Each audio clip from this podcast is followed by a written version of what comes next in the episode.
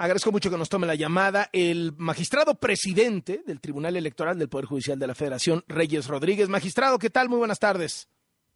Muy buenas tardes, Loret. Gracias a ti por la entrevista. Saludos a tu eh, auditorio. Una mujer al frente del INE, el tribunal dice así tiene que ser. ¿Cómo llegan a esta conclusión, esta feliz conclusión? ¿Y, y cómo debe funcionar ahora? Porque pues hay mujeres que, que aspiran eh, y que están ya en el INE, hay algunas ternas que se están manejando. ¿Cómo, cómo, qué es lo que dice la ley ahí? Lored, efectivamente, ayer la sala superior por mayoría tomó la decisión de que la próxima designación para la consejera presidenta del Instituto Nacional recaiga en una mujer. Para esto se revisó la convocatoria que emitió la Cámara de Diputadas y Diputados y se modificó la integración de la quinteta que debe presentar el comité técnico para que sea eh, conformada solamente por mujeres. ¿Cómo llegamos a esta decisión?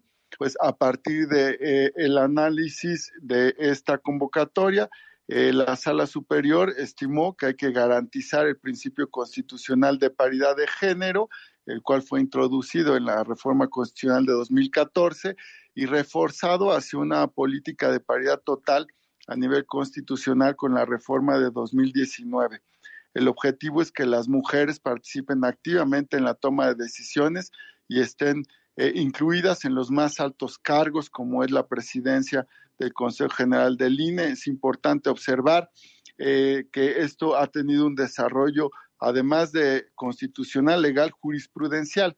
El Tribunal Electoral tiene diversos precedentes en donde las presidencias de los institutos electorales estatales han debido recaer en mujeres para garantizar eh, una alternancia de género en quien preside los consejos generales. Así lo, lo resolvimos tratándose del Instituto de Chihuahua, del Instituto de Estado de México, y el tribunal ha implementado medidas afirmativas a fin de ir generando condiciones que permitan superar las desventajas o las barreras estructurales para la igualdad sustantiva. Entonces, esta es una decisión consecuente con las normas constitucionales, con los precedentes de la sala superior y con un objetivo democrático que consiste en tener condiciones eh, de igualdad de oportunidades para las mujeres en el ejercicio de eh, los espacios públicos de más alto nivel.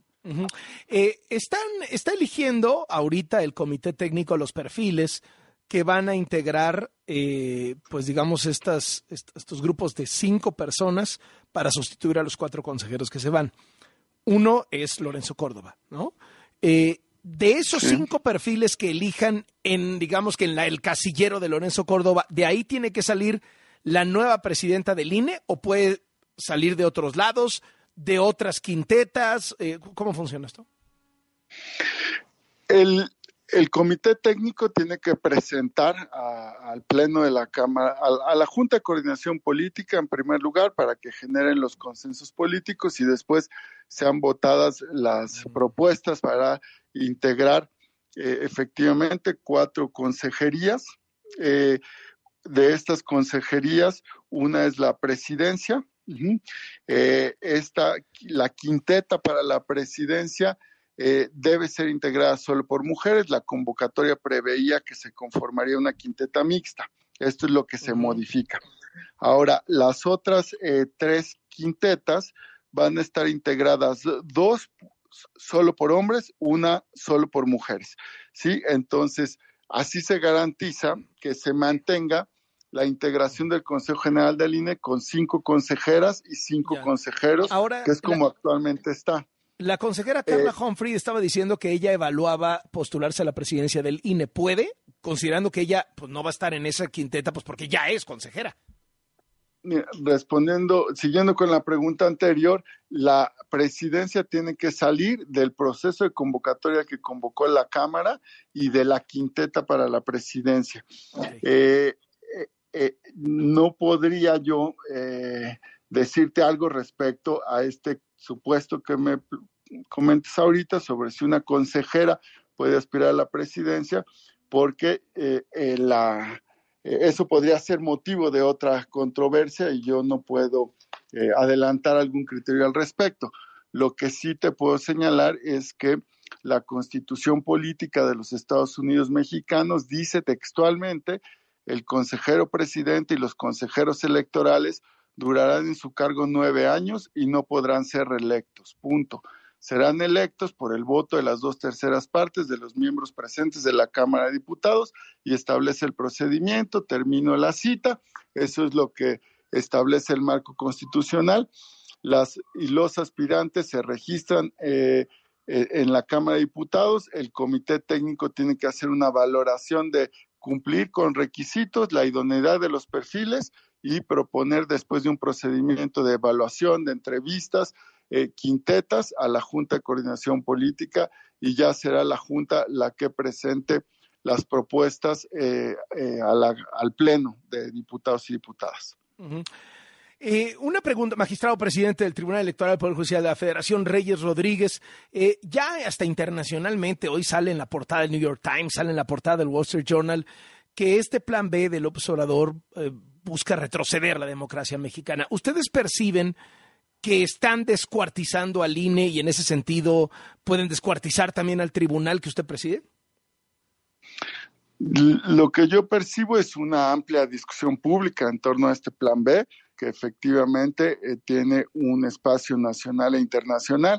También que se han manifestado distintas voces que van a controvertir esta reforma político-electoral, tanto a través de acciones de inconstitucionalidad y controversias en la Suprema Corte de Justicia de la Nación, y también se han ah, anunciado eh, juicios en materia electoral cuando se trata de actos de aplicación de esta reforma. Eh, el, no podría emitir un juicio de valor o una opinión jurídica porque también esto será materia de controversia, puede llegar a mi escritorio en algún momento. Por esa razón no puedo anticipar opiniones sobre algo que me corresponderá juzgar en su momento. Y también eh, porque la sala superior emite opiniones jurídicas, técnicas, a, solicitud de las ministras y ministros de la Suprema Corte.